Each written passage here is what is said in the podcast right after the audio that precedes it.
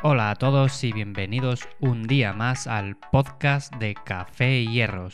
Mi nombre es Iván Llamazares y este es el lugar donde hablamos sobre entrenamiento, nutrición, salud y estilo de vida desde un punto diferente y sobre todo práctico.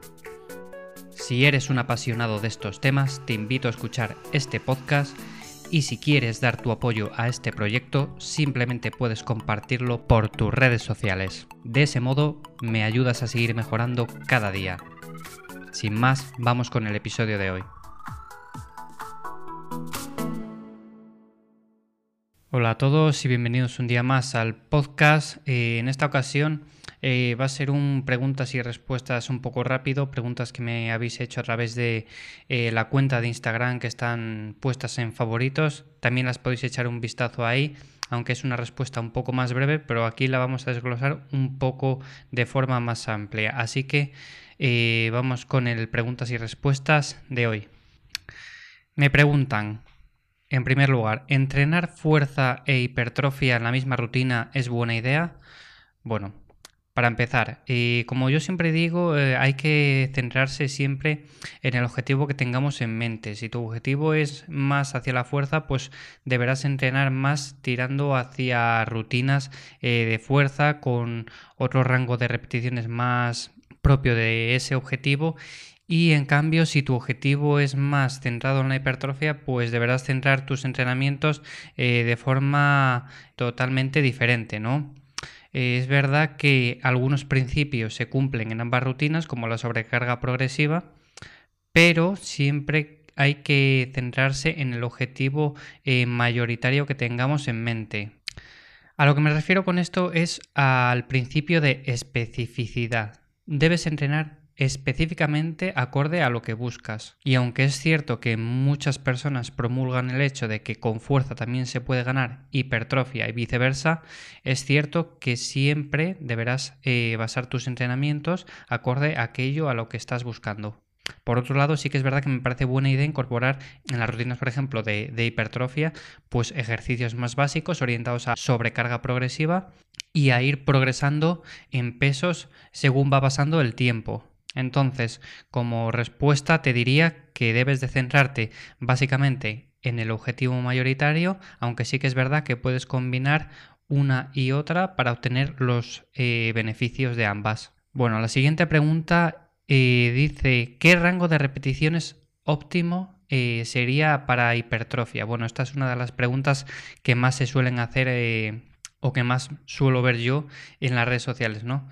Bueno, a ver, esto sí que es verdad que no hay nada escrito que sea la verdad absoluta, pero sí que es cierto que, por ejemplo, si tenemos objetivos más de fuerza, eh, podríamos centrarnos más en bajas repeticiones, o sea, desde una repetición máxima a las cinco repeticiones. En cambio, si tenemos más objetivo de hipertrofia, bueno, pues podríamos ir desde las 5 o 6 hasta las 15, 20, incluso más repeticiones. Lo que sí eh, quiero dejar claro es que no hay que ceñirse a un rango muy pobre de repeticiones. Y con esto me refiero a no decir yo mi objetivo es eh, ganar toda la hipertrofia que pueda y hago eh, o entreno en un rango de repeticiones de 6 a 10. Eso me parece un poco centrarse un poco en un rango demasiado pobre. Eh, ya que se ha visto que en diferentes rangos más bien amplios o aunque se queden un poco más cortos, eh, puedes ganar perfectamente hipertrofia de una manera mucho más flexible a lo largo del tiempo. Con lo cual, un rango óptimo, bueno, pues podría ser desde las 6 repeticiones hasta las 15 o 20 repeticiones. También puedes hacer en alguna ocasión menos de 6, evidentemente, y más de 20. La siguiente pregunta dice, ¿cómo determinaría el volumen de entrenamiento por grupo muscular? Bueno, pues aquí si vais al Instagram tengo subida una tabla con los valores sobre el volumen mínimo efectivo, el volumen máximo adaptativo y el volumen máximo recuperable. Con lo cual eh, deberíais de iros a Instagram para echar un vistazo a la tabla porque si no, no no os va a quedar completa la respuesta y solamente escuchada pues no, no os va a ser quizás de, de mucha utilidad. Yo lo que te diría aquí es que en principio me movería entre el MEV, mínimo volumen efectivo, y el MAV, máximo volumen adaptativo. Siempre intentando no llegar al MRV, máximo volumen recuperable. Cada cuerpo aquí es un mundo y es una buena idea empezar con un MEV para un grupo muscular en concreto e ir aumentándolo poco a poco eh, viendo nuestro rendimiento, viendo cómo nos recuperamos entre sesiones, etc.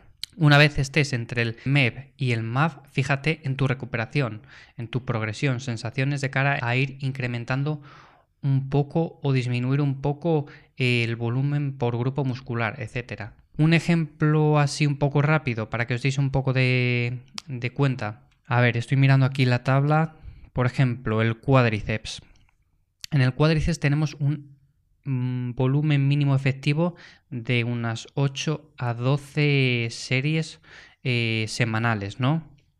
Y tenemos un MAP, o sea, eh, volumen máximo adaptativo entre las 12 y 18 series semanales. Bueno, pues en un principio eh, sería una buena idea mantener esas 8 o 12 series semanales e ir incrementándolas poco a poco acercándonos a un volumen máximo adaptativo y viendo cómo fluye nuestra recuperación, cómo nos recuperamos entre sesiones, eh, si es mejor mantener esas series o ir incrementándolas un poco a poco porque nos recuperamos perfectamente, etc.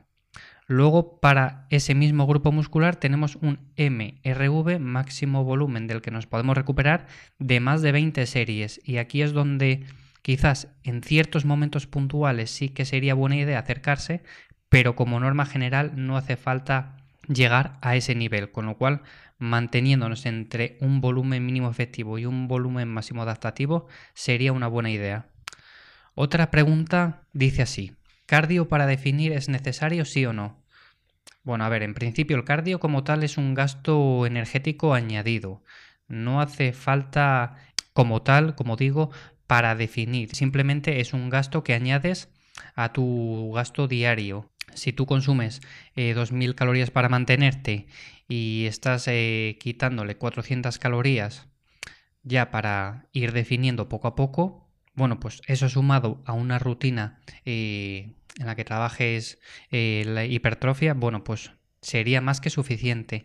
Lo que sí que es cierto es que llegados a cierto punto puede ser una buena idea incrementar el cardio para no seguir eh, bajando calorías, porque va a llegar un punto en el que tengamos que recortar, recortar y recortar, y va a llegar un punto en el que si seguimos recortando, la cantidad de eh, macronutrientes o micronutrientes que, metamos en la dieta va a ser muy baja, con lo cual Llegados a ese punto, más que bajar la dieta, sería una buena idea implementar el cardio a nuestra rutina diaria, simplemente por aumentar el NEAT y, no seguir recortando calorías, como digo. Bueno, la siguiente pregunta me dice así, ¿suplementación indispensable? O sea, ¿hay algún suplemento que sea indispensable o no es necesario la suplementación de ningún tipo? Bueno, yo actualmente soy muy crítico con todo tipo de suplementación y es por un simple motivo y es que la regulación en ese aspecto está muy mal, con lo cual, aunque haya ciertos suplementos que sí que es verdad que son muy baratos de producir y seguramente el producto en sí te traiga lo que dice que trae, en este sector hay muchos vacíos legales, con lo cual hacer trampas, y trampas lo pongo entre comillas, está permitido. Con lo que cualquier marca, mí me da igual que sean marcas caras que marcas baratas, eh, te la pueden estar colando perfectamente en la información nutricional y no están haciendo nada ilegal. Con lo cual yo soy muy crítico actualmente con todo el sector de la suplementación y ya no estamos hablando simplemente de proteína de suero, que ya se ha demostrado y que se sigue viendo que hay mucho fraude en ese sentido, sino que con cualquier otro tipo de suplemento es muy difícil saber que estamos tomando lo que realmente pone la etiqueta. Con lo cual, ¿la suplementación es indispensable? Para nada. No es indispensable. Sí que es verdad que hay ciertos suplementos como la creatina o la cafeína que pueden aumentar nuestro rendimiento y pueden ser beneficiosos, son quizás los que más estudios tienen a sus espaldas, pero indispensable no hay ninguna suplementación. De hecho, si tu dieta es variada y aportas todo lo que necesitas a través de la dieta, que también ese es otro punto a tener en cuenta porque es cierto que es bastante complicado, pero no es imposible aportar todo lo que necesitas. Entonces no te va a hacer falta ningún tipo de suplemento añadido y menos estas proteínas que estoy totalmente convencido de que para encontrar una proteína que sea realmente lo que pone la etiqueta es verdaderamente complicado. Yo hasta ahora no conozco ninguna. Entonces, antes de explicarte la vida con suplementos y demás, yo me miraría eh, más bien los tres pilares básicos, que son entrenamiento, eh, dieta y descanso. Y luego ya cuando quieras hilar más fino, quizás algún suplemento, pero no te creas que hacen falta mucho, mucho más. Luego, otra pregunta, y con esta ya vamos a terminar el podcast de hoy. Dejaré para el siguiente episodio o siguientes episodios alguna que otra pregunta. Dice así, ¿contar macros al milímetro es realmente útil? Bueno, pues esto es una pregunta que siempre eh, yo la, la, respondo con otra pregunta, ¿no? Y es, ¿conoces exactamente al milímetro tu gasto calórico diario? Bueno, pues evidentemente no, no conoces lo que gastas diariamente. Tú sabes que tus calorías de mantenimiento con tu gasto diario suelen rondar, por ejemplo, los 2.500 kilocalorías pero no sabes si un día estás gastando 2.350 y otro día estás gastando 2.525 o otro día 2.437. Y es una de las razones por las que yo digo que no es necesario contar los macros al milímetro. Tú siempre y cuando te muevas en un porcentaje eh, que hayas establecido de proteínas, grasas e hidratos, no hace falta contar eh, al milímetro eh, los gramos de verdura que comes, no vamos a meternos al día una cantidad tan grande de verdura como para que suponga eh, una diferencia significativa. En definitiva, que contar macros es una ayuda más, pero ceñirte al milímetro contando hasta las hojas de, de las espinacas es perder tu tiempo. Al final hay que verlo todo de manera mucho más global y no ceñirse tan, tan, tan al milímetro. Pero bueno, todo tiene sus particularidades. Yo no te recomendaría contar la verdura bajo ningún concepto y contar macros al milímetro no lo veo nada necesario. Bueno, pues hasta aquí el preguntas y respuestas. Son algunas de las preguntas que me han hecho eh, a través de Instagram, como te digo, lo puedes ver a través de eh, arroba café hierros. En la web www.cafeyerros.com también tienes un montón de artículos que puedes ir echándoles un vistazo. Y nada, en siguientes episodios vamos a seguir contestando algunas de las preguntas que me hacen por, por Instagram y por las diferentes redes sociales. Si tenéis alguna pregunta ya sabéis que podéis dejármela a través de los diferentes enlaces que tenéis en la página web. Y nada, me despido hasta el próximo episodio, un saludo y hasta la próxima.